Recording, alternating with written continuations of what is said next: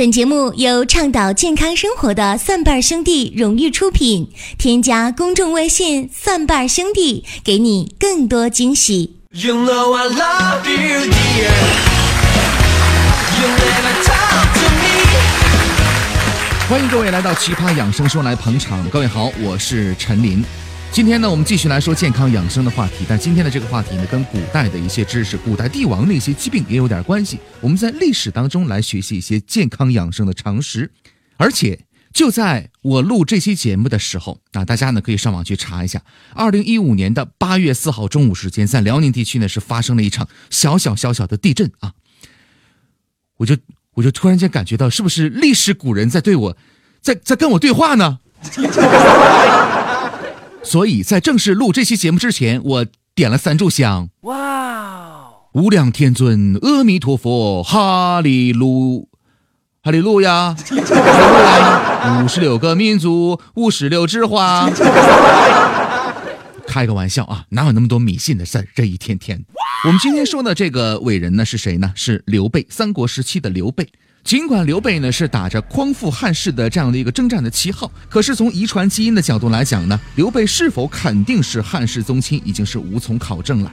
但是这样的一张名片呢，却对他跟曹操、孙氏父子，还有呢袁氏兄弟分庭抗礼，是凸显出了独一无二的价值啊。试想一下，从汉高祖刘邦一统天下到以民刘备咕咕坠地啊，这历史呢之间是隔了四百多年。汉朝的贵族们呢，唯恐自己的孩子呢是不够多啊，压根儿就从来不考虑计划生育这么一个概念。于是呢，刘姓子孙的人数啊是呈倍数级增加的。到了刘备这一代呢，何止是千千万呢？光是刘备的直系祖先刘胜就有一百二十多个孩子，可谓是育儿冠军。那么刘备呢，就是这一百二十多个孩子当中的一个，繁育了七八代之后的这么一个后人。可是问题随之而来了，这个家族呢，到了刘备这一代呢，可谓是家道没落啊。我们在史书当中也知道了，刘备呢那个时候是靠这个卖鞋、织席子来过生活的。可是就是这样的一个人，如何在三十而立的时候，组织了一帮闲杂人等，开始分庭抗礼，跟各大诸侯是分天下呢？这个答案呢，我想肯定是有下面我说到的这个原因是什么呢？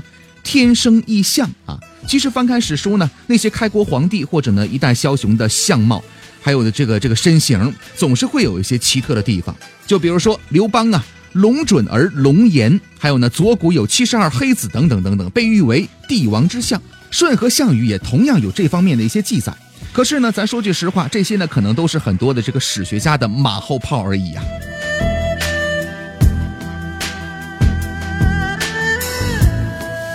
那么刘备到底是长什么模样呢？在《三国志·蜀志》当中有这样的一个记载，说刘备呀身长七尺五寸，垂手下膝，故自见其耳。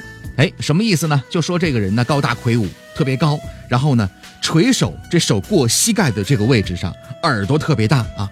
说到这儿呢，可能很多人闭上双眼了，开始穿越时空啊，去想象这个人是是一个什么样子。于是，在我们的脑海当中，立马就出现了一个高大魁梧的、四肢修长的蜘蛛人的形象。其实说到这个形象呢，但凡是学过医学的人都知道啊，我们会很容易联想到一种疾病是什么呢？叫马凡氏综合症啊。那么这是一种遗传性的疾病，它的特点呢就是四肢、手指、脚趾细长并且不均匀，身高明显超过常人，常伴有其他器官的异常。但是呢，如果再仔细推敲的话呢，可能这个说法呢并不全面。为什么呢？因为刘备真的身材魁梧吗？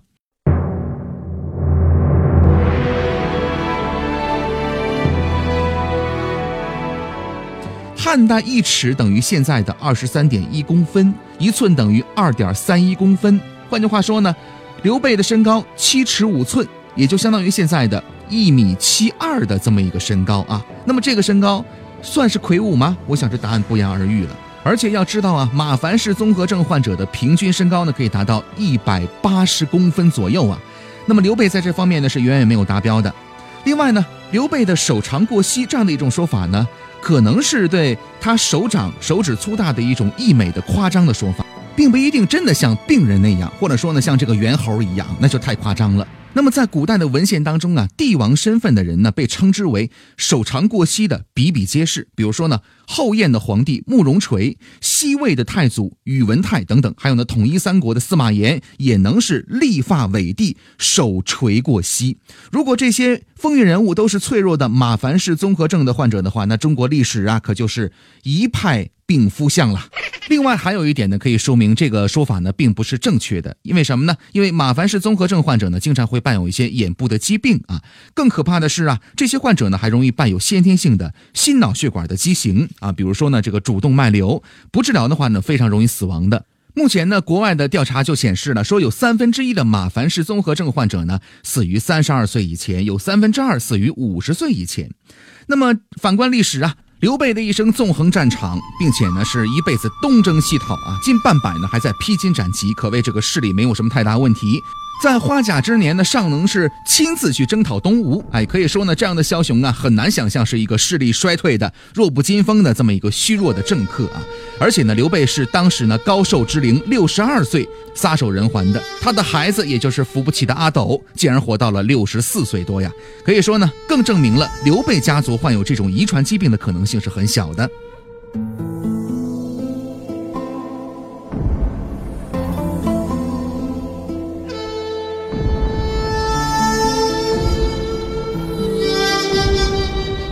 那么说到这儿，问题又来了，不是马凡氏综合症，那可能会是什么呢？在这儿呢，需要留意一个细节是什么呢？啊，就说这个刘备的耳朵特别的大，故自见其耳，也就是说呢，自己能见到自己的耳朵。现在想一想呢，对于咱们现代人来讲呢，如果正常人的话，这个可能性是非常非常非常小的。那么耳朵很大，在历代的帝王形貌当中啊，仅此一例啊，几乎成了刘备的专利。综合来看呢。呃，刘备呢可能是患有肢端肥大症的可能性是比较大的。那么这是一种什么样的疾病呢？一种由于脑垂体细胞腺瘤分泌生长激素过多引起软组织、骨骼或者呢是内脏增生增大的这么一个疾病，主要表现为手脚的增大、皮肤的增厚、双耳的变大等等等等。当疾病达到一定程度之后呢，会出现高血压、心脏的肥大、糖尿病这样的一些并发症，从而缩短患者的寿命啊。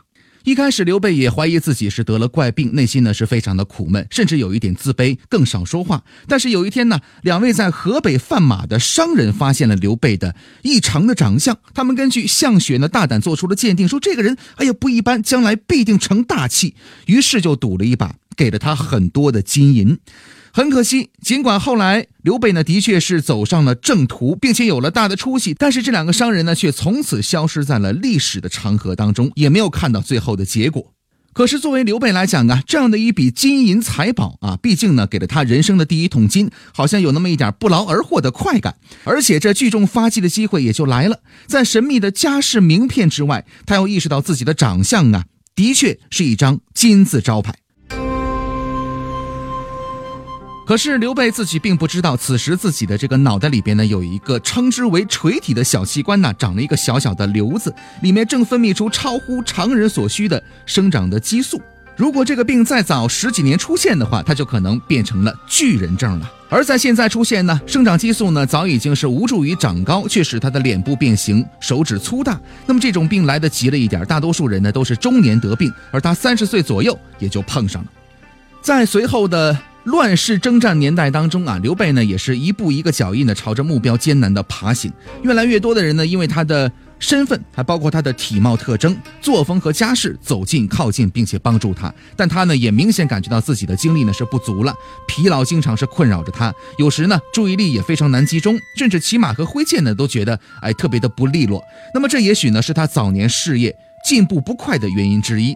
几乎同时出道的，比如说公孙瓒。孙策等人呢，都已经是割据一方了，而他呢，还处在曹操、吕布、袁绍的夹击之下。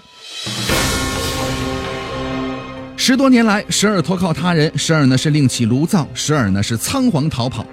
刘备那个时候留不下太多的基业，留下的只有一身的疲惫。好不容易被荆州的刘表所收留了，过了几年安逸的日子。但是想起呢，这个东汉开国皇帝刘秀，哎，冒了这么一个人，真正做到了匡扶汉室。于是呢，不甘居于人下的刘备呢，开始感慨万分呐，以至于上厕所的时候，发现自己的大腿的内部根部的那个地方有太多的赘肉，于是啊，还有感慨万分，痛哭流涕。他认为自己呢是好几年不骑马不征战，忘记了最初的梦想了。殊不知，这正是肢端肥大症病情发展的又一个表现之一。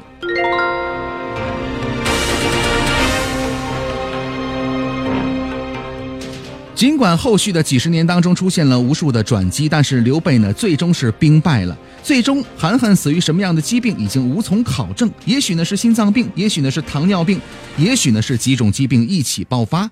不管怎么样，这颗顽强的心脏在病区当中啊，是足足跳了六十二年的时间。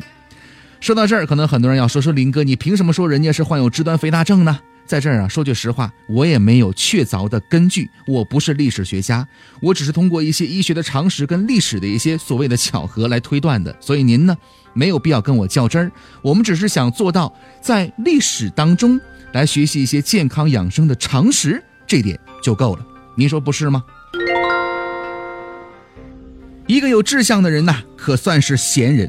一个有志向并且有能力的人，可谓是达人；一个有志向、有能力并且锲而不舍的人，可算是圣人；一个有志向、有能力、有恒心，并且能在疾病困扰当中奋勇前行的人，可不可以算是伟人呢？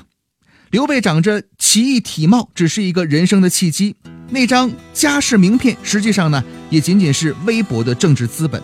很多豪杰不缺这样的东西，项羽也是其中的一个。而那些真正笑到最后的成功人士，不可缺少的是一颗强大的内心。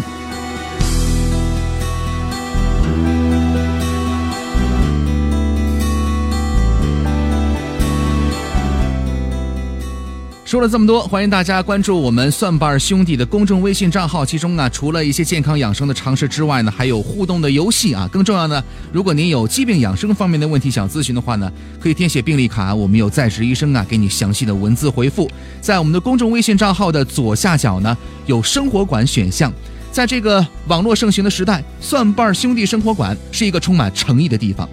那最近呢，马上就要立秋了，又到了一个进补的时节了。我们的生活馆呢，新进了一批阿胶含片，目前呢是买一瓶送一瓶这样的一个优惠的力度，也作为我们新开张的这么一个优惠的政策啊，也欢迎大家来关注我们的公众微信账号，来关注我们的生活馆的在线商城。接下来呢，我们来关注一条病例的信息啊，这是一位来自于山东青岛的已婚的五十八岁的女士啊，她的这个疾病啊。情况是挺多的，他是这么说的：他说呢，血压高，每天呢都吃降压药，但是效果不好，高压一百五到一百七，低压呢八十左右，头晕头疼，雌激素呢很低，接近底线值，腰疼，后背前胸呢容易出汗，眼睛花并且模糊，失眠，食欲差，吃多点呢就胃胀，有时呢小腹微疼。在十八年前呢，因为子宫肌瘤啊侧切了，二零一四年十一月因为心脏早搏住院，二零零八年呢。确诊类风湿的关节炎，另外还有一系列的一些问题啊。目前医院的诊断结果是浅表性的胃炎、胆汁反流、类风湿关节炎、冠心病、原发性的血压高、雌激素低、更年期综合症。目前用的药的情况呢？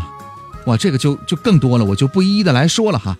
来，有请我们的在职医生保国书，像这种非常复杂的情况，应该怎么来解决呢？我数了一下啊，总共服用十种药，十种药，五十八岁服用十种药，你开玩笑讲说这人吃十全大补啊，吃这么多药，那换句话讲，这个情况下就不是人在吃药了，对吧？那叫什么叫药在吃人，就是花钱在遭罪。所以你想啊，这个血压问题本身来讲已经是接近于顽固性高血压了。呃，吃氨氯地平，这是什么？这是钙离子拮抗剂。戴文呢，是血管紧张素受体拮抗剂。这两种降压药要是合着用，效果还不好，而且这两种药价格还挺贵的啊。我这么建议啊，不如换一换，对吧？你换成那北京零号试试，价格还便宜啊。另外呢，效果还非常好，因为北京零号是华罗庚。教授，他按照这个数学的方式啊，把几种降压药在一起去搭配组合的，说这个哎挺有科学道理的，试一下啊。再有呢，就是想调理脾胃的话，我主张什么呢？就是试一下保和丸啊，因为我在呃，以往也讲过一期的节目，对吧？讲保和丸，这在很多的网络收音机都能听到啊。我讲保和丸那期节目，所以说呢，调理脾胃试试保和丸，其他药能不能一起吃呢？我觉得尽可能先放一放，因为你吃太多的药了，药物之间本身有拮抗有反应，而且又花那么多钱，又看不到效果，得不偿失啊。如果大家还有关于健康养生、疾病方面的问题想咨询的话呢，可以关注我们的公众微信账号“蒜瓣兄弟”，之后呢填写病历卡，我们有在职的专业的医生啊，在三个工作日之内呢给你详细的文字回复啊，欢迎大家来关注我们的“蒜瓣兄弟”公众微信账号和我们的节目，下期节目再会。